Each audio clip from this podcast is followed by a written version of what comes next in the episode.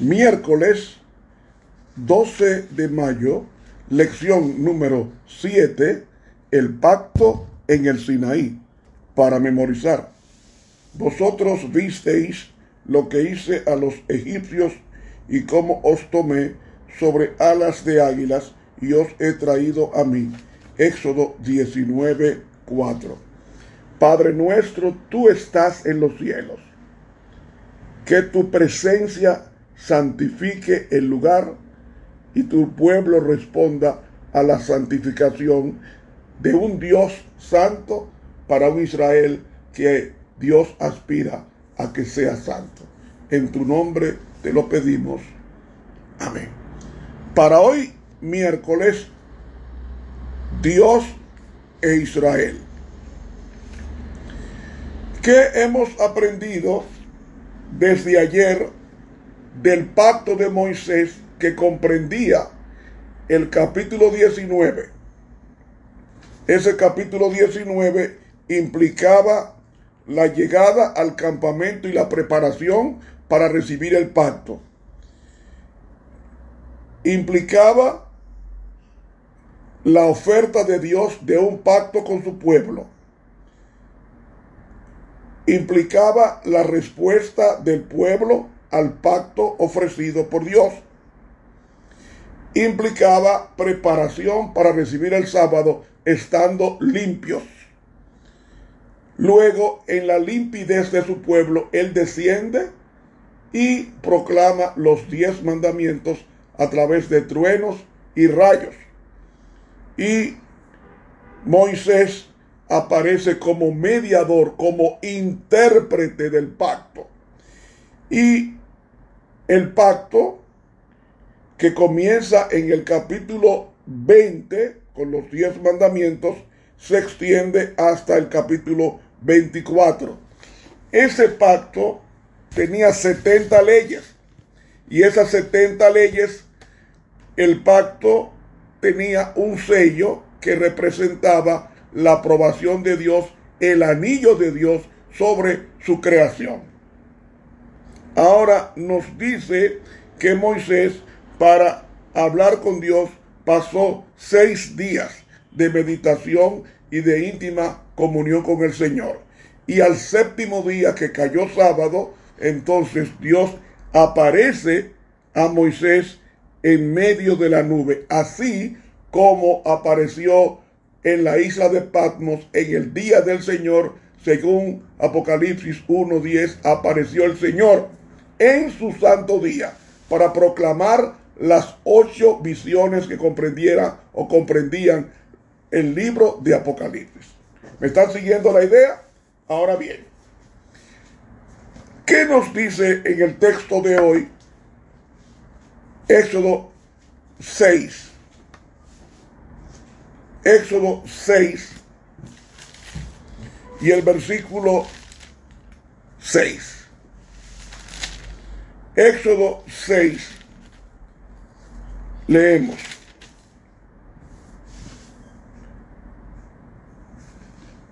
Por tanto, así dirás a los hijos de Israel, yo Jehová, y yo os sacaré de debajo de las cargas de Egipto, o sea, de la opresión, y os libraré de la servidumbre. ¿De la qué? De la servidumbre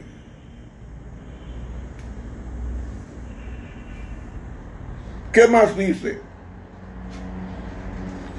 Y os redimiré, o sea, os rescataré con brazo extendido y con juicios grandes. ¿Cuáles eran esos juicios grandes? Las diez postreras o las diez plagas que cayeron en Egipto. De ahí que las placas que estaban por caer sobre Faraón y su pueblo no eran simplemente señales en el sentido genérico de la palabra. Implicaba los castigos infligidos también sobre una nación orgullosa y cruel por un juez divino. ¿Cuál era el día que se guardaba como día de reposo? El primer día de la semana dedicado a Satanás personificado en el faraón Osiris, representación del dios Osiris, el dios del sol o el dios sol. La mujer representaba la diosa luna llamada Isis. Entonces, hermanos y amigos, nos dice en el versículo 8, y os meteré en la tierra por la cual alcé mi mano que le daría a Abraham, a Isaac y a Jacob.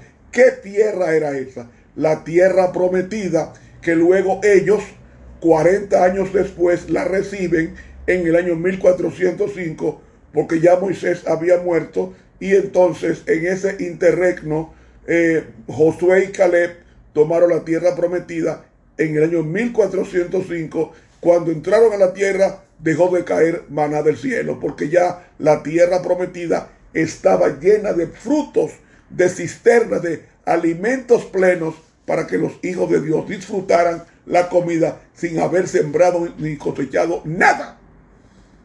Entonces, lo que podemos nosotros esto nos habla de que Dios en el versículo 7, os tomaré por mi pueblo y seréis vuestro Dios. Ve, Dios es quien decide escoger a Israel. Israel no, no existía como nación. Israel era un pueblo subyugado eh, acremente por los egipcios. Y déjenme decirles, digo acremente por los egipcios, porque los egipcios, como ya yo expliqué en la lección de anteayer, tenían dos características en su adoración. La adoración implicaba la adoración, el culto a la inmortalidad del alma y al culto al falso día de reposo, es a saber, el primer día de la semana que era adorado Faraón en ese día como la personificación del dios Osiris, es decir, el dios Sol. Seguimos. Entonces ya tenemos la idea. Allí Dios tenía que buscar un mensajero que sacara al pueblo para que volviera a guardar el sábado que había aprendido a través de Abraham, a través de Isaac, a través de Jacob. ¿Y cómo sabemos que ese pueblo había aprendido siglos atrás a guardar el sábado? Porque el, el patriarca Abraham nos dice en Génesis 26 y el versículo 4, y, y por cuanto oyó Abraham, el verbo oír es el verbo shama en el hebreo, que implica prestar atención y obedecer. Por cuanto oyó Abraham mi voz y guardó. Ve, ahí está la, variante shamar. De shamar a shamar, es decir, guardó, es decir, obedeció estrictamente mi precepto, mis mandamientos, mi misba, mis kuka, o sea, estatutos y mis leyes. Ahí está la palabra Torah. Y a los diez mandamientos se les llamaba Torah. En los días de Abraham no existían los diez mandamientos en forma escritural, pero sí existía en la mente de Abraham. Por tanto, eh, la ley de Dios durante 1600 años fue transmitida oralmente de generación en generación hasta que por primera vez la escritura comienza con Dios, con la, proclamación de los diez mandamientos que fueron escritos por el dedo de Dios. ¿Y cómo sabemos que fue Dios que lo escribió? Porque nos dice el libro de Éxodo 31, versículo 18, y dio a Moisés, como acabó de, acabar, de hablar con él en el monte Sinaí, dos tablas. Y no me gusta la traducción, porque en el hebreo dice, eh, acabó, acabó de hablar con él en el monte Sinaí las dos tablas, no dos, sino las dos tablas del testimonio, tablas de piedra escritas con el dedo de Dios. ¿Y por qué las dos tablas? Porque eh, leímos ayer que las dos tablas eh, partieron de, de el embaldosado de zafiro. El embaldosado de zafiro es el, la plataforma del trono de Dios. Y como dijimos ayer que el zafiro, el zafiro es azul y el trono de Dios es azul, entonces la ley de Dios es azul. Es azul. ¿Cómo es que los pintores pintan el hielo? Le ponen ribetes azules.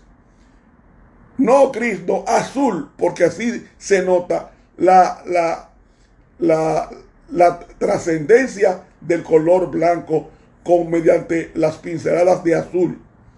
Entonces, ¿por qué la ley de Dios es azul? La ley de Dios es azul porque el trono de Dios es azul, aunque en otra versión nos dice que el trono de Dios es blanco, como dice Apocalipsis capítulo 20. Blanco en el sentido de que es su gloria la que forma el trono la gloria de Dios está formada en el trono, pero el color del trono es azul porque nos dice un embaldosado de zafiro.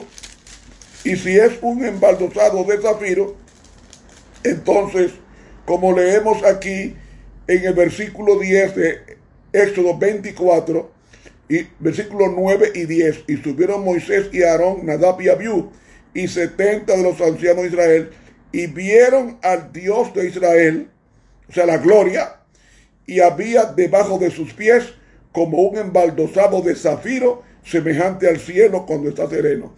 ¿De qué color es el cielo? Azul. ¿De qué color es el zafiro? Azul. Entonces, cuando nos entrega los diez mandamientos, lo entrega de la tabla de piedra. ¿Qué da a entender con esto? Da a entender que los diez mandamientos forman parte del trono de Dios, que también es azul. Por tanto, la ley de Dios es azul. Porque dice es, es un embaldosado de zafiro y que fue dado de la piedra. ¿Y cuál piedra? La piedra del embaldosado de zafiro. Ahora, mis hermanos, tomando esa descripción, vemos lo que Dios le dijo a su pueblo antes de llevarlo al monte Sinaí de seis mil 540 pies. ¿Y cómo es que nos dice allí? El capítulo 6. El capítulo 6 nos dice,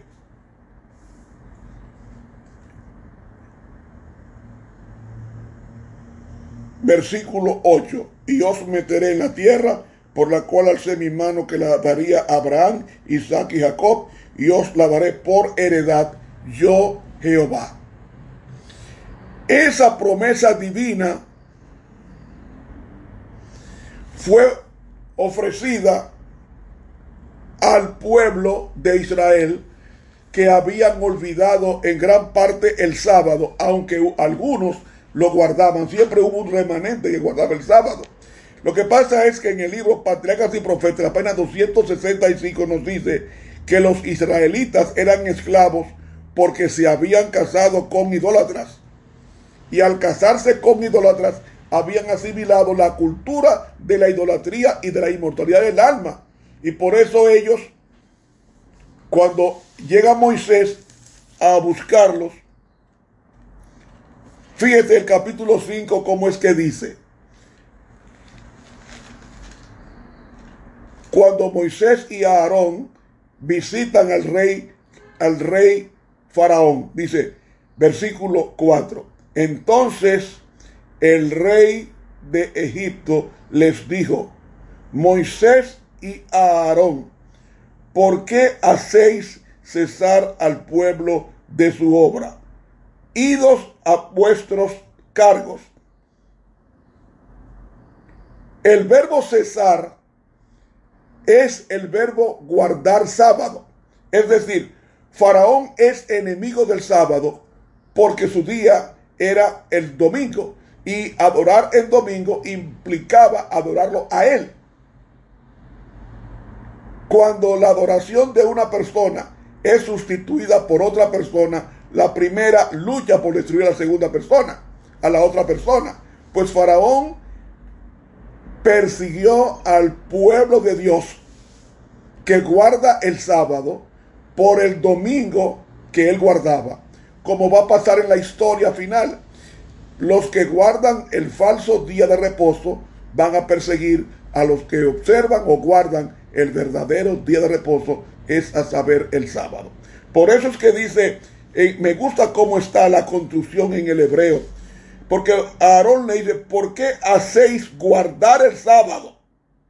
No porque hacéis cesar, sino ¿por qué hacéis guardar el sábado en su pueblo? Váyase a, a trabajar. Es decir, la mayoría de los israelitas guardaban el, guardaban el, violaban el sábado. Y solamente un grupo se mantuvo fiel. Dice Pategas y Profeta Paina 264. Un grupo se mantuvo fiel.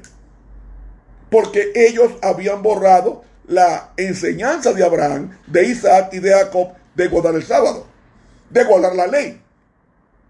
Entonces era necesario que Dios hiciera un pacto con ese pueblo a quien Dios le había prometido a través de sus patriarcas, Abraham, Isaac y Jacob, una tierra de provisión. De ahí que entonces encontramos que Dios le dice al pueblo, y os tomaré por mi pueblo y seré vuestro Dios. Ese pueblo no tenía ninguna, ninguna característica peculiar para que Dios lo escogiera. Podía escoger a otra persona, otra persona moral. Pero no, Dios cogió ese pueblo, el más degradado, el más pisoteado, y lo llevó al Sinaí.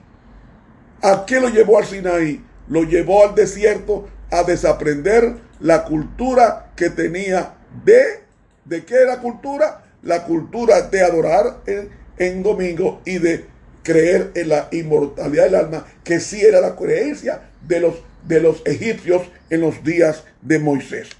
Entonces, por eso es que vemos que el Señor hace esa proclamación y esa atestiguación. Es decir, la promesa que Dios ofreció a su pueblo, esa promesa Dios debía, eh, Dios dio el inicio. El pacto fue Dios que dio, inicio al pacto, no el pueblo a Dios, sino Dios al pueblo. Y el versículo, el versículo 45 de Marcos, el capítulo 10, nos dice el evangelista capítulo 10, versículo 45, nos dice textualmente lo siguiente. Dice así.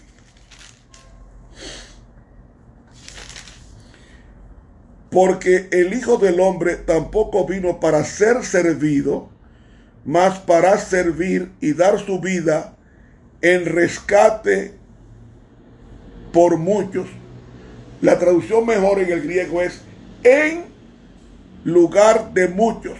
Es decir, la muerte de Cristo, como dijimos anteayer, fue una, una muerte sustitutoria. Hermano,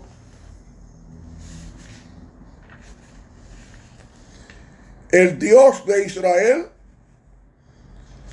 quería esculpir los diez mandamientos, quería esculpirlo como dice el apóstol Juan en Apocalipsis 14. ¿Qué nos dice Apocalipsis 14? Nos dice Apocalipsis 14. Apocalipsis 14 nos dice 12. Aquí está la paciencia de los santos. Aquí están los que guardan los mandamientos de Dios y la fe de Jesús. Los mandamientos de Dios es entolé en el griego. Y la palabra paciencia implica, es la palabra hipomoné, que significa no realmente paciencia. La palabra hipomoné en el griego debe traducirse como perseverancia, como constancia. Es decir, recuerdan ustedes cuando Jesús dijo, más el que persevere hasta el fin, este será salvo en Mateo 24, 13.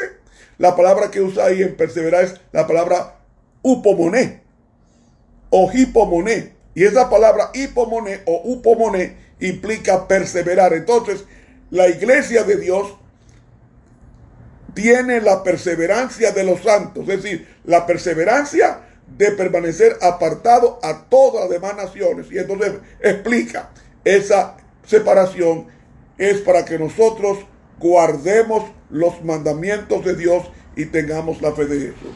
El verbo guardar en el texto griego, ese verbo es tereo.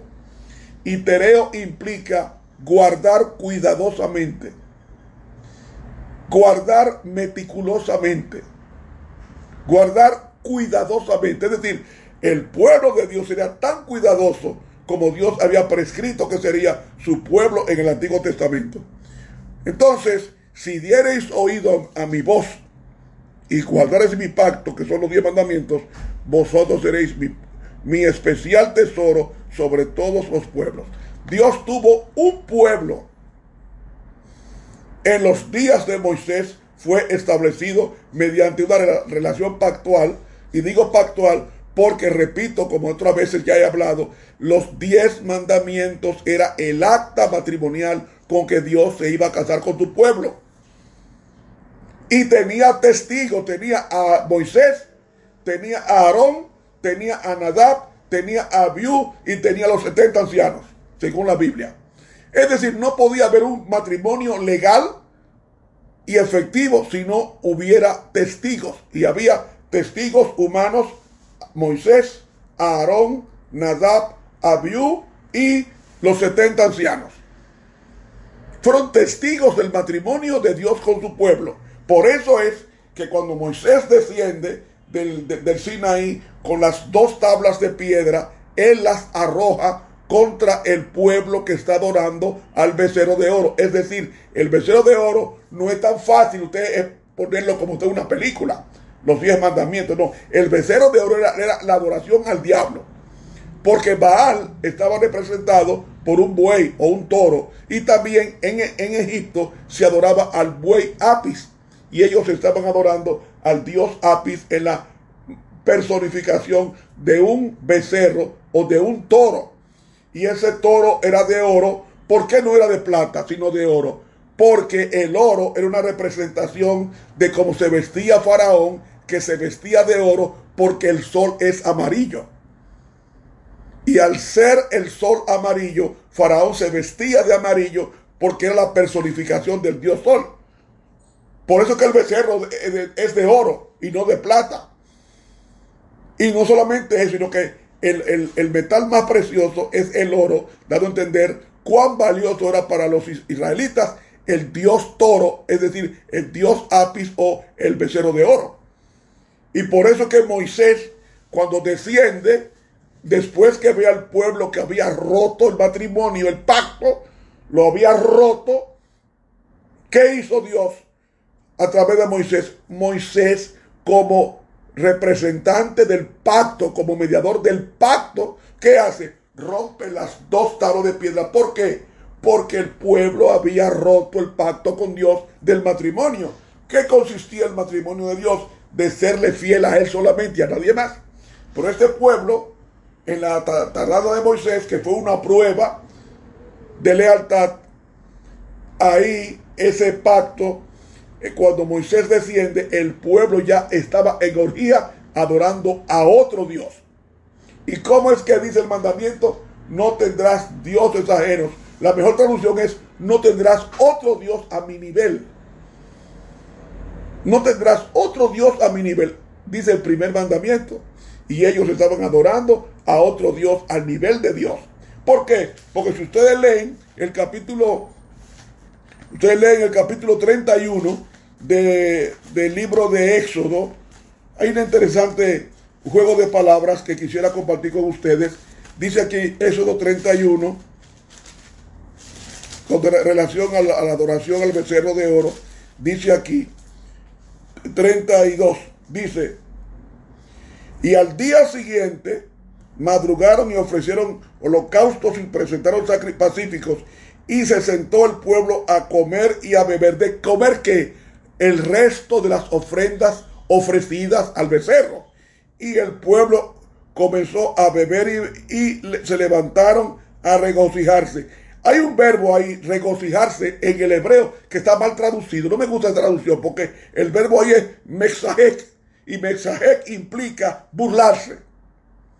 Comenzaron a burlarse en el sentido de alabar a, ese, a esa imagen en, en, representación de Dios, porque dice, más Jehová, dice el versículo 5, y viendo esto, Aarón edificó un altar delante del becerro y pregonó a Aarón y dijo, mañana será fiesta a Jehová. ¿Era fiesta a Jehová? No, era fiesta al diablo.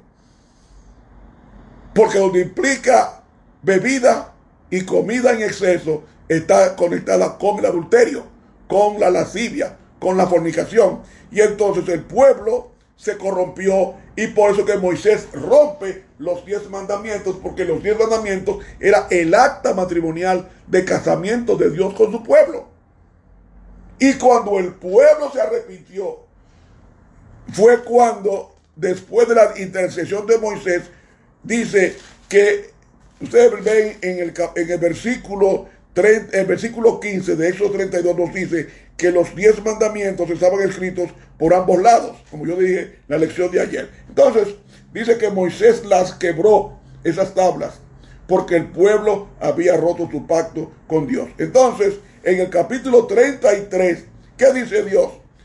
Quítate ahora tus, atavíos, que yo sabré lo que te he de hacer. Es decir, vendría un juicio investigador al pueblo y el pueblo tuvo que quitarse los atavíos. La correcta traducción es las joyas que tenía allí, porque fueron las joyas provistas, gran parte de ellas, que sirvió para la erección del becerro de oro. Y mis hermanos, por eso es que hay que tener muy en cuenta que el pueblo que debe ir al cielo es el pueblo que proclamó Dios en el Sinaí los diez mandamientos. Por eso es que la iglesia remanente le dice eh, que tendría la paciencia de los santos, mejor dicho, la perseverancia de los santos, los que guardan cuidadosamente los mandamientos de Dios y tienen la fe de Jesús. Hermanos, después de esto, ¿estás tú respetando los diez mandamientos?